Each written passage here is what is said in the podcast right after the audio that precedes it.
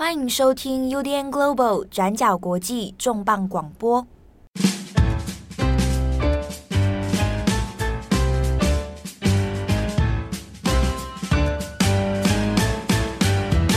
Hello，大家好，欢迎收听 UDN Global 转角国际重磅广播。我是编辑七号，我是编辑佳琪。今天的重磅广播来聊一件我蛮吓人的一个加拿大的故事哦。那在今年的五月底的时候呢，加拿大的原住民相关团体那有公布了一个蛮惊人的历史发现哦。那在加拿大的坎勒普斯的一间之前是用作于北美的一些原住民用的哈印第安的学生的寄宿学校。那在这个寄宿学校的相关建筑底下呢，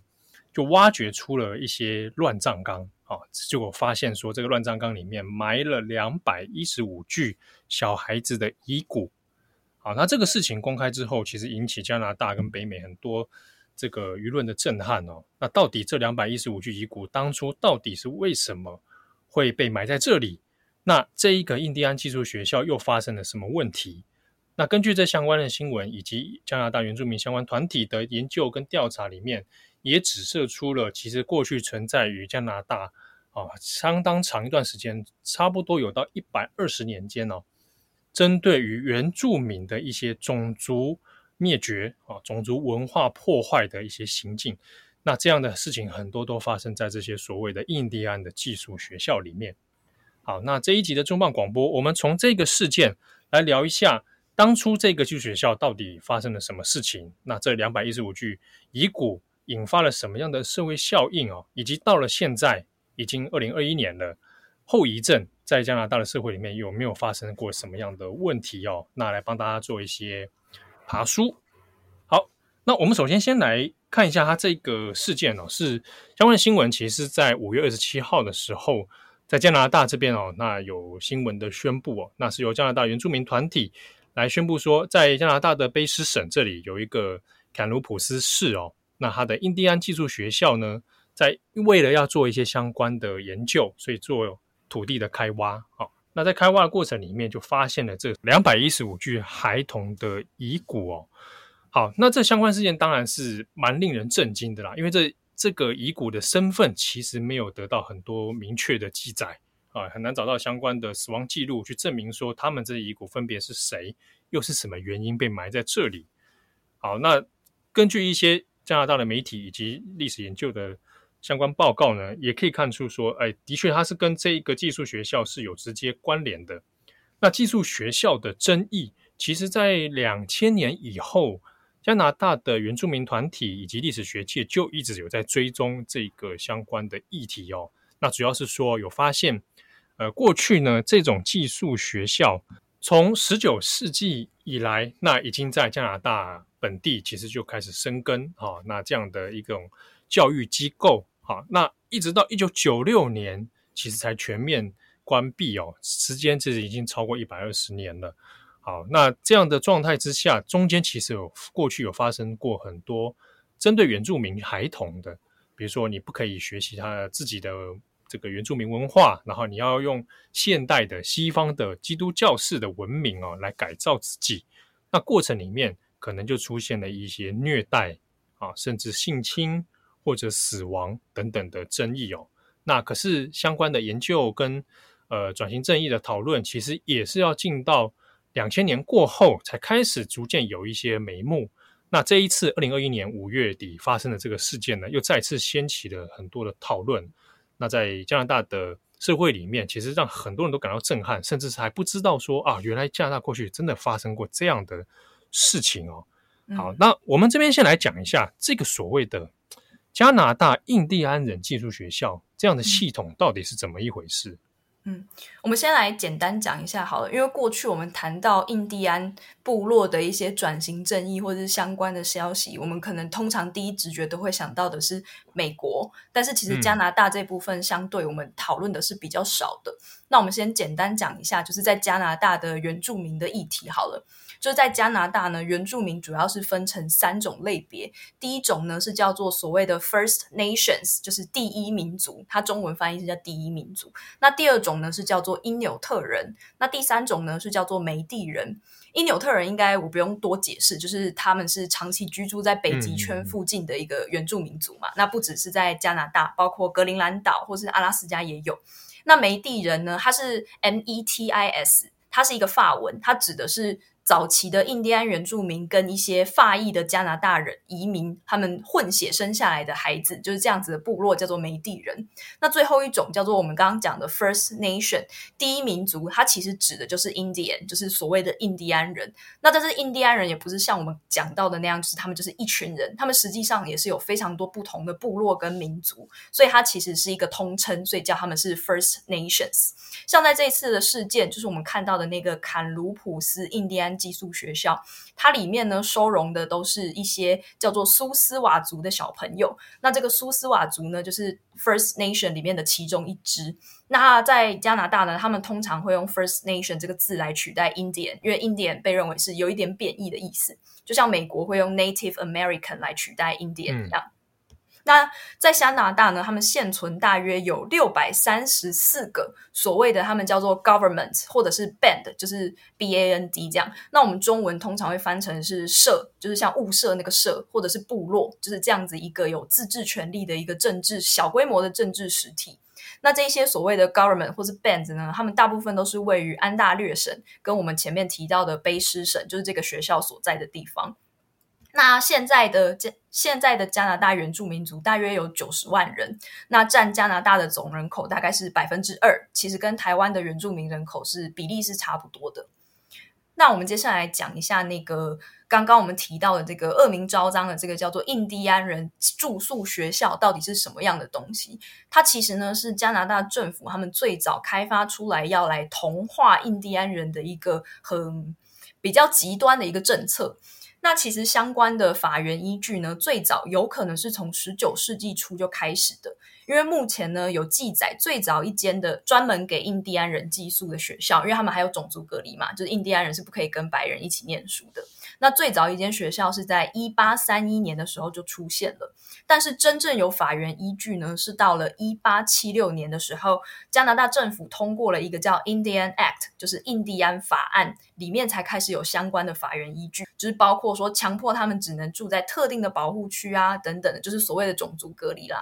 那到了一八九四年的时候呢，这个印第安法案有做了一个修正案，他们就是要求说，印第安儿童呢，他们都必须要到日间部学校，或是职业学校，或者是说住宿学校，就是这些地方来就读。而且呢，这些学校虽然是由加拿大政府来资助成立的，但是实际上呢，真正的营运啊、管辖、执行都是交给天主教会来负责。好，那。这边哈可以讲一下，就是为什么会交由天主教会哈，或者是我们广泛来讲基督宗教会来这个执行哦。主要在于说，当然一方面是政府的资源有限，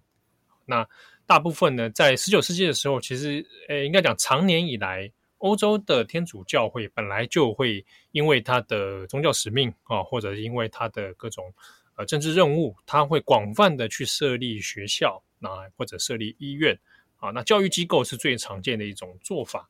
那特别是在说，如果是针对原住民族的话，哦，那他又有会一些，诶，教会会有一些在宗教传教上面的一种使命感啊，他就希望这些原住民能够放弃原本的信仰啊，那能够最好的情况是普遍的让他们都改宗，改去信这个天主教哈，或者是信仰这个啊，信仰天主教哈。好，所以这其实大部分会由教会修会的部分来。实际执行这一些学校的营运，那也包含这些学校的师资。所以，像这一类型的这种住宿学校，它里面有很多的呃老师，可能就是由教会指派的呃修士啊、修女或者神父啊，然后来这边来执行。那可能会带给大家这种呃包含语言的教育啦，啊，生活礼仪呀，啊，然后各种所谓的西方现代文明的各种教育方式。所以，呃，这一些西方学校里面呢，大部分我们现在看到的啊，它的背后所支持的教会很多都是以罗马体系为主的。这边讲罗马体系，就是以教宗梵蒂冈这边为中心的啊。比如说，可能有其他的像耶稣会啊，或者其他跟耶稣会相关的各种子团体啊，或者之类的这样的各种修会哦。所以，呃，以就比例上来说，天主教会的成分比基督教会还要再来得多。那这样的现象其实也不止发生在加拿大，哦在当时的美国，美国也有类似的状况啊，他们也是会由相关的教会人士那来举承接啊，或者主动出资来办这样的学校。那很有趣的是，刚刚佳琪有讲到说，他们所设立的大部分的地点会在卑诗省跟安大略省嘛。好，嗯、那这个两个部分会，当然它一部分选择位置的考量会跟这个原住民族所处的生活空间好会有一定的这个相应性。但是他在盖学校的时候，他有时候会故意把学校设置的位置离这一个族群实际的生活空间稍微再远一点。而这样的设计的目的是说，呃，让学生不要不要说常常频繁的回到他原本的这个部落或者回到原本的社群里，以免呢他们所受的教育又被原本的原住民文化哦重新洗掉了。所以他会刻意把它，诶，拉开他原本的生活文化里面哦。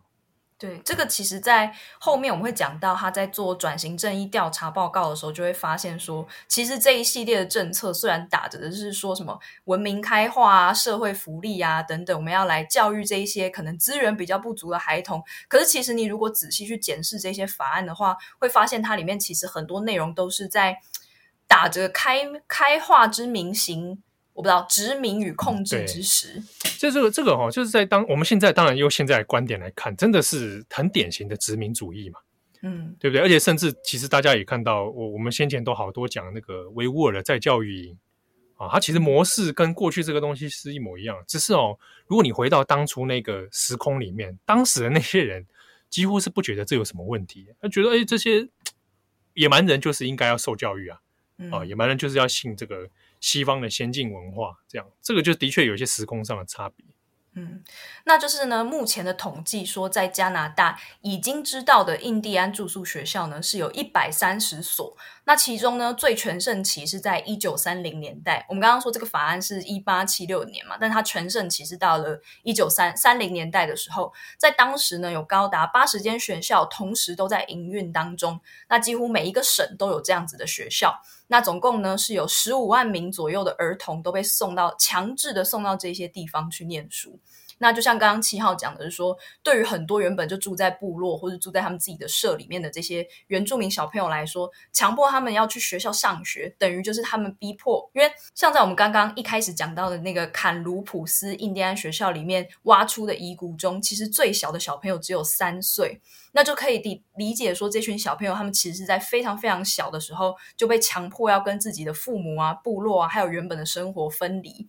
那被关在这些学校里面。那第一是政府不太管，那第二是父母就算想管也管不到，所以在这些学校里面就会出现了大量的，比方说资源不足、强迫劳动，甚至还有虐待、还有性侵等等的问题。那这个政策呢，就从刚刚讲到的1894年开始，是一直直到1996年才结束的，就是最后一所住宿学校是在1996年关闭的，等于是非常非常晚近的时候才正式结束这样的政策。那整个政策执行呢，就是超过了一百年。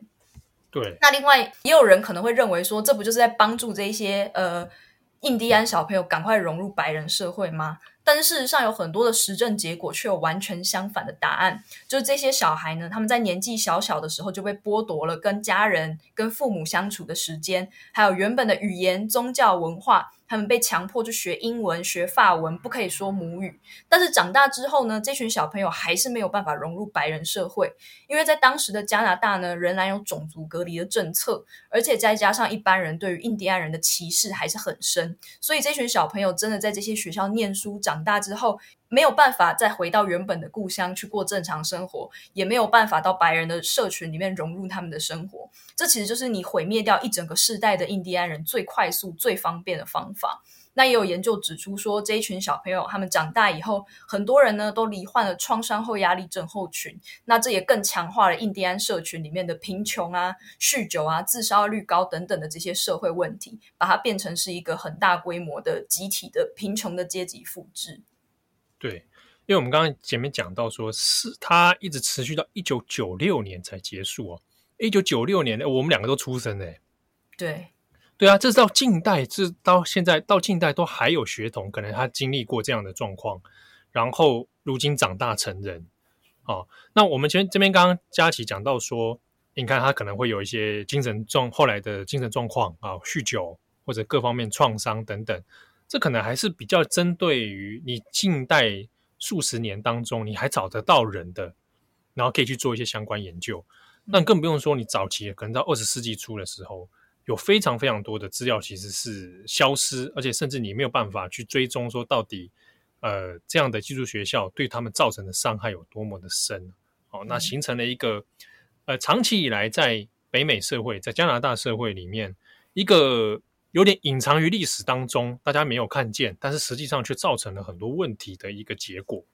嗯，那另外呢，就是有一个统计是在说，到底在这一百年间有多少的小朋友在这样子的教育系统里面死掉？其实呢，我查了好几间媒体，他们的说法都不太一样。比方说，像是华盛顿邮报的说法，就是说至少总共有四千多名的学生在这个期间死亡。但是呢，这个数字也被认为是低估了。我也有找到说是六千人死亡等等这样子的说法。嗯。那为什么这些小朋友会死掉呢？第一个最常见的就是因为疾病。因为在这一些学校里面，他们的医疗设施是非常非常不足的，包括说，就有人就是在 TRC 的调查报告里面就有找到说，在一九一八年，就是在当年有跟现在差不多，就是一个流感大流行的期间，在加拿大的艾伯塔省呢，有一座有一所原住民的住宿学校。那他们找到的是这个校长，他写信给政府求救的一个信，他就写说：我们根本没有隔离病房，也没有任何类型的医院设备，死掉的小朋友、快要死的小朋友、病人还有康复的小朋友，全部都被放在一起。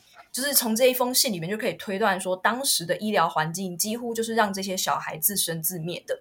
那另外呢，根据加拿大的国家档案馆，他们就保存了一份销毁文件清单，也发现加拿大的联邦政府呢。除了包括我们前面提到的坎卢普斯学校以外，还有三卷整整三卷的葬礼登记记录都是被直接销毁的。意思就是说，在这些住宿学校里面，有很多小朋友可能在就学的期间就已经死掉了，那他们从来就没有回去，他们的父母也不知道他们的小孩在这个学校里面遇到了什么样的状况，为什么会死掉。那我们刚刚前面提到说，第一个是疾病的问题嘛，再来另外很多是从幸存者的口述中会发现说，很多同学或者是你的兄弟姐妹死掉的原因是因为受不了学校的长期虐待而自杀，有很多小孩子会上吊，或者呢是因为试图逃跑而淹死在学校附近的河中。那另外还有失踪的状况，就是直到现在呢，在那十五万名儿童里面，还有好几千人是完全下落不明的，不知道他们是有顺利逃走，还是说可能就被淹没在这一些无名的尸骨里面。那另外呢，也有可能有人会觉得说，诶，如果是住宿学校环境很差的话，那是不是其实白人的学校也一样啊？如果流感期间病毒又不会挑人，他们可能所有人都会就是有受到这样子的死亡的风险。但是其实呢，根据《卫报》的报道，他们有提到说，在加拿大这些住宿学校里面。其中呢，原住民的印第安儿童的死亡率是非印第安人儿童的死亡率的两倍到五倍之高，而且呢，不只是所谓前面我们提到的流行病，包括说自杀啊、虐待啊等等，都造成了大量的原住民儿童死亡。那在这系列从五月底开始的这个报道出现之后，其实大部分的主流的西方媒体都有做相关的深入报道，有很多人呢都去访问了一些幸存者或者是这些罹难者的家属，想要去还原说到底当时在这些学校发生了什么事，怎么会有这么多的小朋友死亡的案件？那像是《卫报》呢，他们在最近的报道里面就有提到一位受访者，他叫做塞纳加什，那他是一个。呃，他的弟弟，他弟弟叫做乔尼斯。那乔尼斯呢，他他就是在讲他弟弟的故事啦。他就说，当他们呢，政府把小小乔尼斯带走的时候呢，我的弟弟只有五岁。那那个时候呢，是一九五四年，当时的加拿大政府决定要把他送到一间离家很远的一个原住民的住宿学校。那他其实是住在魁北克省，就是他们一家人都住在魁北克省。可是政府呢，却决定要把他的弟弟送到安大略省的一个学校。那两个。距离就是学校距离他家之间就有好几百公里远，这样。那当时他只有五岁哦，而且呢，就在乔尼斯他进入学校念书，才念了短短的一年之后，乔尼斯呢他就感染了风湿热，然后就直接过世了。就在这样子的情况下，他就直接被埋在学校附近的一个坟墓里面。那在这个故事的叙事者呢，就是乔尼斯的哥哥，他叫做罗密欧·塞纳加什。那罗密欧呢就说，其实这件事情本来只是我们家里家人里面一个永远的痛，就是我们只要想到我们的弟弟。就是死在不明不白的，就这样死在一个住宿学校，六岁的时候就死掉。但是呢，没有想到在最近的这一系列新闻之中，他们才会发现说，诶，原来他们并不是唯一一个这样子的案例。那这一次的这一次挖到了这两百一十五个原住民小孩子的尸体，对他们家族来说，就像是一个毁灭的打击一样，让全家人都被迫去想起那一段往事。那另外呢，也有大量的幸存的这些原住民小朋友，现在都已经是老先生或是老奶奶了。那他们也都对于当年在住宿学校遭受的虐待，或者是听闻的一些恐怖的传闻，就都还记得很清楚。那他们很多人也都知道，说在学校，不管他们念的是哪一个学校，在附近呢都会有一片坟墓，那里面呢就会埋着他们的同学或者是好朋友，或者有时候也是口耳相传，就是你发现你的同学有一天突然消失了，那他到底是逃跑了，还是是他死掉了，其实也都是不知道的。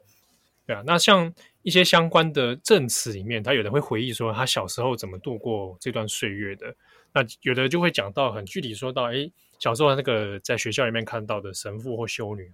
那可能对他们管教会非常严厉，甚至会讲出一些后来想想不太对劲的话，比如说，诶，你再不乖的话，你看外面有一片坟墓哦，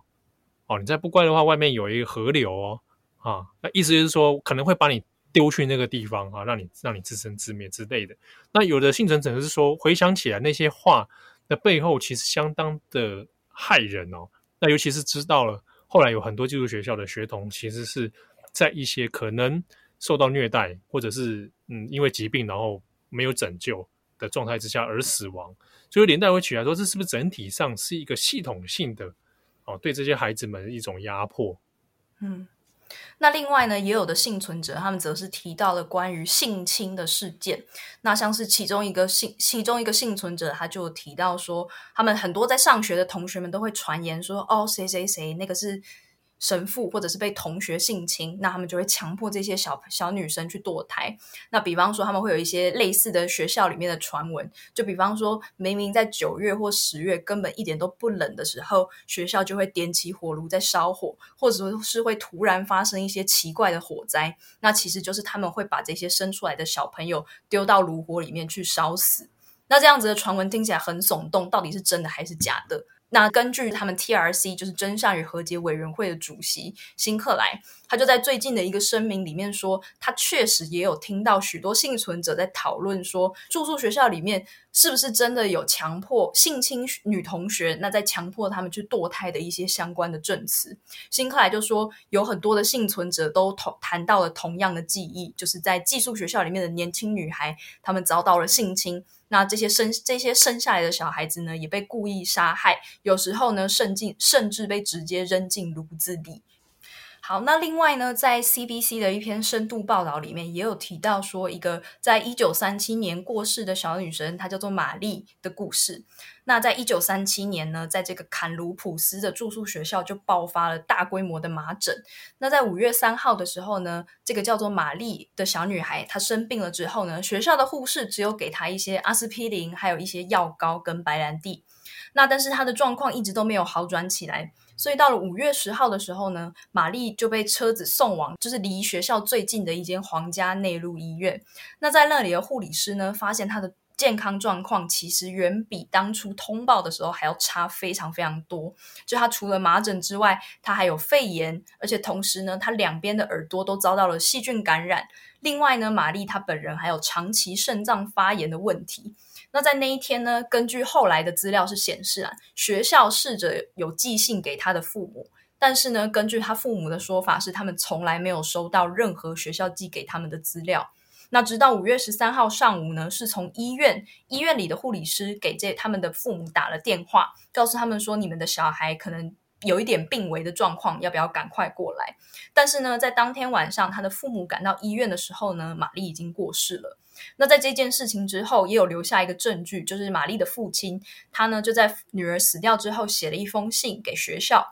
就说关于我的女儿玛丽在学校就读时候死亡的事情，我希望将来当学校的孩子生病并且需要住院治疗的时候，可以立即通知父母或监护人。所以呢，这一系列的证据都有，因为玛丽的这个故事的个案有被完整的证据记录保留下来，包括他说他的就医记录，也包括说他父亲写信的记录，所以才可以证明说，在当时这个学校甚至根本没有及时的通知家长。就除了你对待学生的环境很恶劣以外，当学生出了事情，你甚至没有准时的通报家长来看他们的孩子。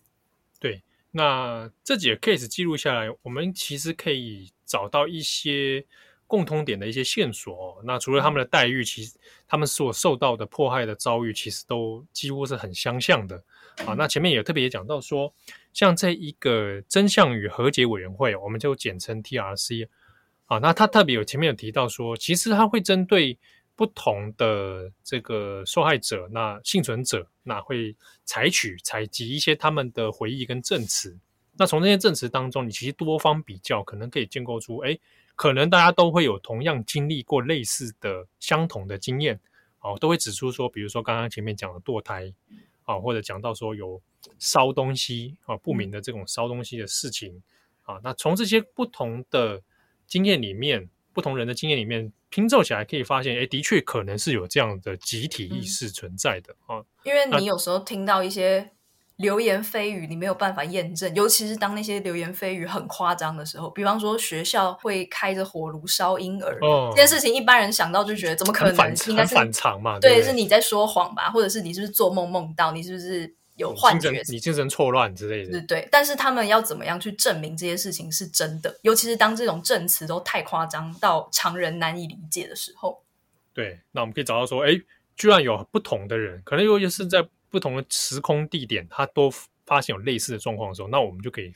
可能推敲出这件事情应该是存在的。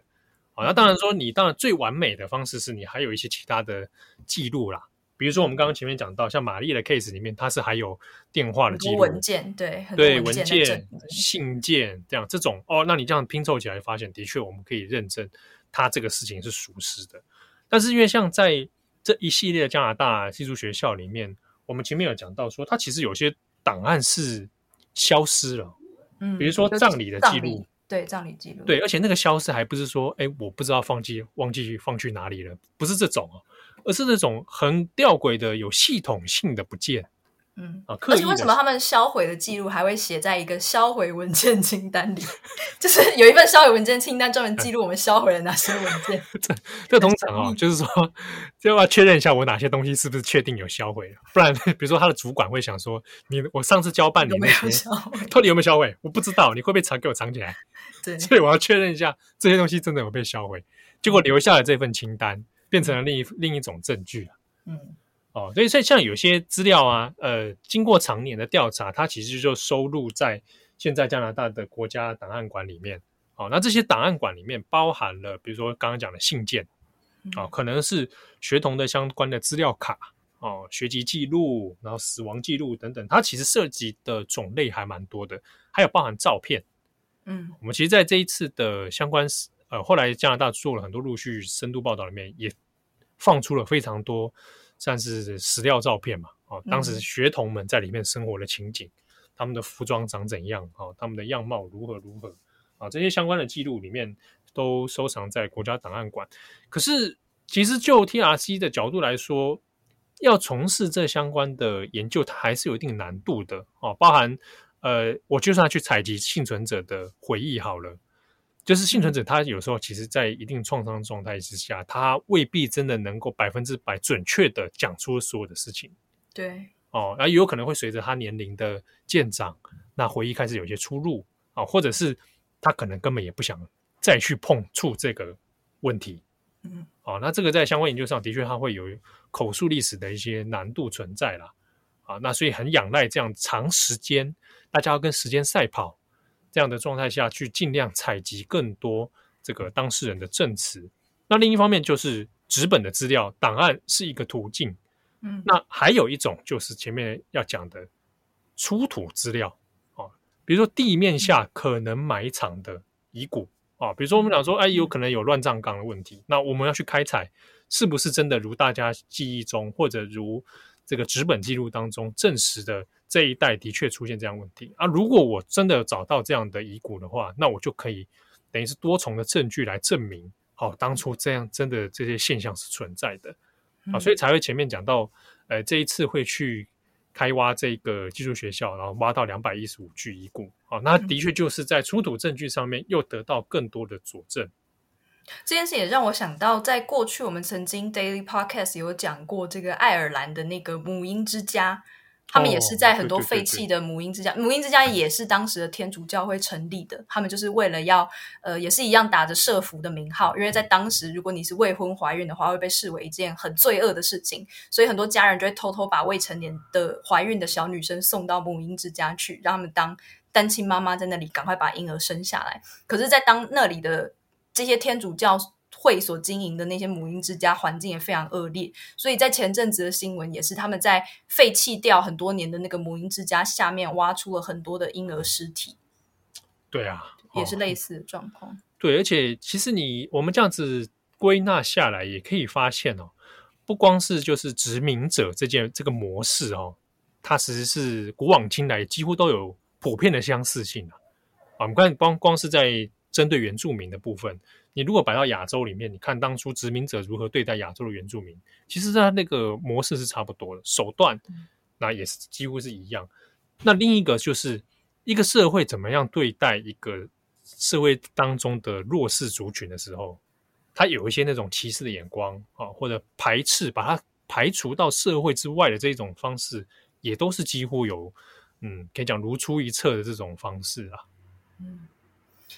那加拿大的转型正义呢，是在二零零八年。诶，我来简单讲一下好了。我们刚刚前面都讲到这个和解与真相委员会，他们呢就是是在二零零八年六月，那在当时的加拿大总理 Harper 哈伯，他终于呢对于印第安人公开道歉。那并且呢，在他的任期当中成立了这个真相和解委员会，那就是承认呢当年的这些教育政策完全是一种文化的种族灭绝。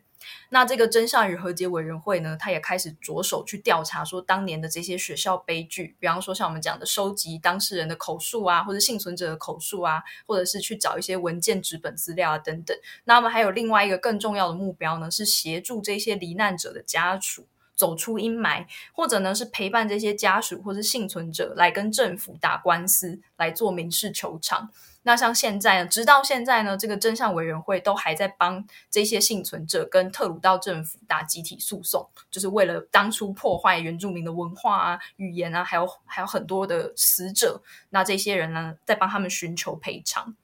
那其实，在这样的过程里面，他也是遇到蛮多问题啊，比如说在加拿大政府里面，其实常年原本是对这件事情他没有那么多所谓道歉的诚意这件事情，那甚至有一派也是主张说。啊，那因为这个这个有些事情是发生在蛮早以前，十九世纪的历史哦。那比如说像这个像现在加拿大的一个这个地区纽芬兰，嗯，啊，那过去就觉得说啊，纽芬兰也发生过这样状况，可是以前叫纽芬兰还不是加拿大的领土啊，只是现在现在已经是加拿大的境内之一了。啊，那到底要不要现在的加拿大要为以前的那样的事情来做负责？有的人是抱持反对的意见。嗯，那特鲁道个人他在二零一八年的时候，倒是有针对说，呃，以纽芬兰这样的地区，他有为了这件事情来做道歉哦。那当然，其实也是主张是说啊，要大家希望能够先建立真相这件事情，哦，把各种的事历史事实确认出来之后，那我们再来谈后续的赔偿哦，那也再来谈后续的和解问题。但是其实也讲起来都蛮困难的啦。因为你要跟幸存者的生命赛跑嘛，就是，对。然后你求偿这东西，他还要看你政府怎么样来做。说好，那我就现在的政府来讲，我到底要为这个历史责任付出多大的这个代价？嗯、而且当时问他们是跟政府求偿，那那个天主教会在这件事情上有什么责任？他们可以去跟他们求偿。没错，你讲到一个重点。我们在前面讲了这么久，奇怪这。这背后那些天主教会到底发生什么事情，对不对？嗯，好，那我们这边讲，先讲几个点哦。光是先从这个两百一十五具遗骨出来之后，当然的确在教会界就引发了也很多震撼啊。嗯、那六月六号的时候，当时教宗在做周日弥撒的时候呢，就有特别就针对这个事情来做了简短的一个这个声明哦。他就他是讲说，这个事情当然是让让大家非常的遗憾哦。那也说他希望能够陪伴这个加拿大人民能够走出这样的伤痛啊，那一起来弥补过去的这样的错误哦。可是教宗的说法，其实除了震惊、遗憾、悲伤之外，没有什么太具体说。那好，罗马对梵蒂冈这边，你想要有没有具体想做些什么啊？来来，真的陪大家来走出这样的伤痛。那这个联合国相关的这个人权单位，其实也有特别提到这件事情，说希望有可能的话，梵蒂冈可以跟加拿大方面来合作啊，尽量的，比如说提供更多的，如果有资料的话，可不可以提供资料？啊，那如果有具体行动的话，可以怎么样提供一些教会的资源啊？可是，可是就目前来讲，哎，好像看不太到什么具体的措施啦。那光是梵蒂冈自己过去几年当中被为人诟病的，就是常年那种性侵的事件啊，哦、嗯，发生在世界各地的角落这种这样的状况，梵蒂冈都没有说很立即的结构性的改革了。那现在面对这个事情，你说马上就有动作，对于保守的梵蒂冈的这个问题来讲，应该是蛮困难的。那另一方面是，呃，当地北美呃加拿大加拿大这边的教会里面呢，呃，也有些反应是让人大家蛮诧异的。比如说，在事件出来之后，有些民众其实会去呃相关的教会那边，然后然后来做一些纪念哦。比如说，他会放那个小孩子的鞋子，嗯啊，来来纪念说过去死去的儿童们。这样啊，放了一堆鞋子，这样，结果教会的这个，因为他放在教会那边嘛，那结果教会的神父出来之后，就把鞋子给丢掉了。嗯，啊，大家就很诧异，你为什么要把鞋子丢掉？那是大家这个聊表心意，对，哀悼的东西，你居然把它丢掉，你是不是太过分？嗯，结果那个神父也是年上了年纪啊，嗯、然后才说啊，他不知道，原来是这个是大家要来来纪念的哦，嗯、啊，他他不是故意的啊，完全状况外。对，状况外的感觉哈，我们就先姑且认为他讲的应该是事实啦，他真的是状况外不知道。但从这个反应当中，你一定程度上也可以看出，是不是跟社会脉动有一些脱节？嗯，哦，那你当当要去询问他们，你要怎么看待这个事件，或者你要具体采取什么措施的时候，大概也很不太会得到什么这个具体的答案呐。嗯，好，所以这是教会目前在这件事情上面反应上比较没有那么明确的。啊，不过反过来我们也讲，我们假设我们今天都是这个相关的团体受害者、幸存者，好，我们除了跟政府求偿之外，我们到底应不应该去跟当初的教会们，嗯，哦，来求偿，说你们应该要负责，或者你们应该 do something，做些什么事情？好，我像我我自己是觉得，我觉得应该要叫让教会要至少你要出面，嗯，啊，陈述你的想法，或者你至少也要承认。这样的错误，嗯，对啊，那比如说好了，也许你今天是个教会，你就教会立场可能会觉得说，这个会不会有点呃破坏形象？嗯，对啊，或者说啊，那个是已经是历史的错误等等哦。但是我我是觉得，正因为它是基督宗教，嗯，所以他才更应该要面对这个现实，面对这个过错。尤其他当年就是打着社会福利这样子的角度，对呀、啊。对不对？那你你现在我怎么？啊、你现在很多基督宗教还是在做一样的这种呃社会福利嘛，社会公共利益嘛，嗯，对不对？只是现在我们手、嗯、当然不会再出现这种很 很猎奇的手段了，哦，但是嗯，你当初的教会，即便现在跟当事人都已经不在了啊，但是不是应该为了这件事情，你至少应该要承认一下历史真相？对，然后做错了，嗯、我觉得做错了，当人人都会犯错嘛，啊，你做错了，那我们认错，我们来修补。对，其实也是比较好啊。好、如果逃避当初的真相的话，嗯、那我觉得这个就信仰基督宗教的人来讲是很矛盾的。哦，你逃避真相就是逃避真理，嗯、那这个好像不太对吧？哈、哦，那这之中哦，再讲再讲延伸的来谈一个事情是，是我们目标都锁定在加拿大，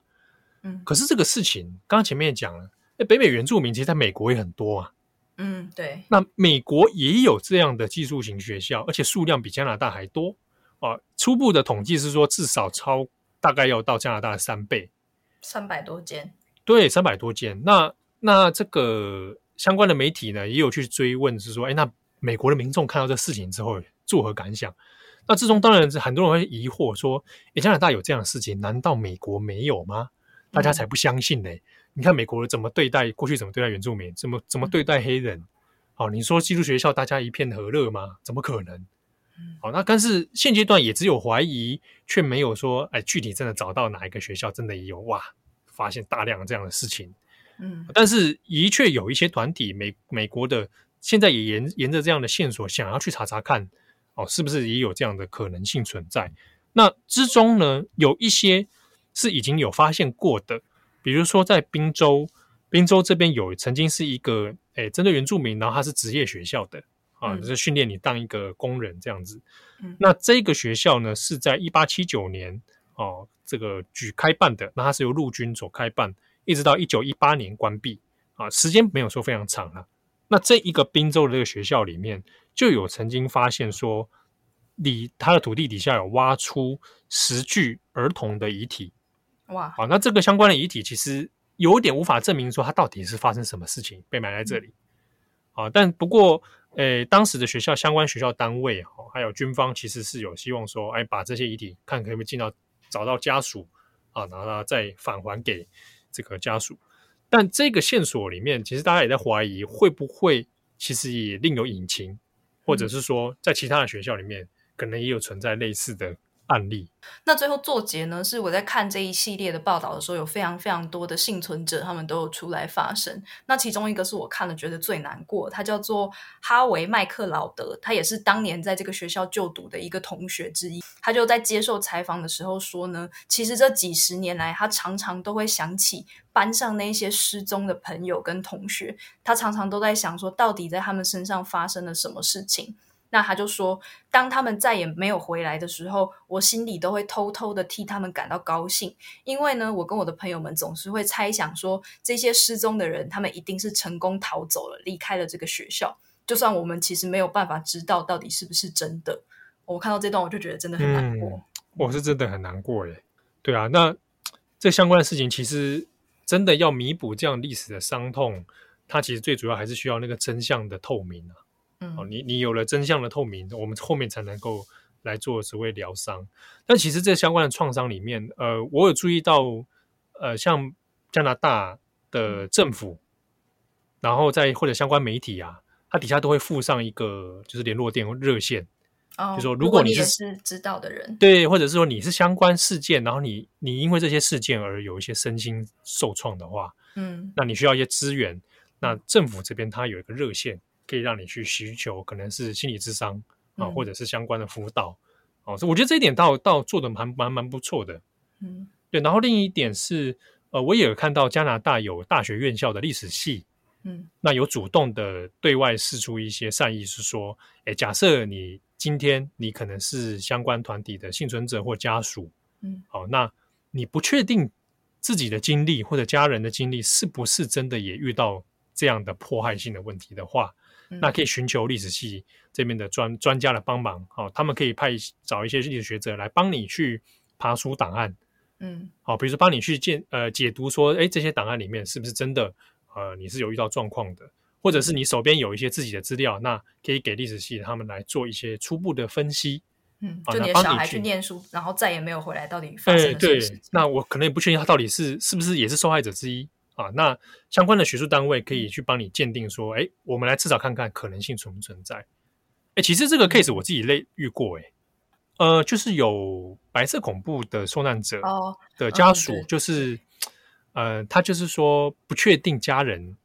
的状况是不是真的是因为白色恐怖。对，因为失踪你很难判断是遇到什么。对对，然后他可能也因为一些事件然后坐牢，所以他就一直觉得说应该是。应该是受到白色恐怖，所以他有提供一些资料，嗯，然后我们就有组成几个历史系的团队，嗯嗯、啊，然后去帮他调档案啊，然后去帮他这个，然后确定说，哎，到底这个人是不是因为白色恐怖而坐牢，然后而导致后来的死亡？对，光是要证明这件事其实就很不容易啊，就是像我们前面讲到的那些口述啊、那些文件啊，怎么慢慢去堆砌出？对，而且。对啊，而且在一些相关 case 里面，它有一个麻烦是说，也许有时候是家属自己认为他坚信就是一定就是白色恐怖，嗯，或者一定就是怎么样。可是有时候你从档案的鉴别当中会发现啊，可能不是大家想象的那样。嗯嗯嗯，对，他这个中间的确调查过程会有一些麻烦之处啦。对，对啊，那这个是另外的这个延伸。好，嗯、那今天这集也这个希望大家可以。啊，对对对啊！哎、欸，我突然想到一个一个电影啊，《教会》The Mission。嗯，呃，他前阵子有数位修复，有很年轻的连恩尼逊。哦哦，他也是在讲，其实是讲说那个西方传教士去到原住民的部落里面，嗯，然后就就是有遇到两派嘛，有的人是觉得原住民就是野蛮人，嗯，还有的人说不是不对，原住民其实正正好体现了上帝的美。这样子，然后中间就有一些心理的挣扎，然后跟做法上的那种，哎，比如说有些传教士其实用很不文明的方式对待原住民，哦、嗯嗯，对，那那个教会那部电影就叫教会啊，然后英文叫 The Mission，嗯，它其实也是在检讨这一种，呃，西方基督教文明当中一些自自我矛盾的盲点，嗯，对啊，那有兴趣的朋友，如果你对这个议题有兴趣啊，可以去找他看看，嗯，好，那感谢大家收听，我是编辑七号，我是佳琪。我们下次见喽，拜拜，拜拜。感谢你的收听。如果想知道更多资讯，请上网搜寻 UDN Global 转角国际。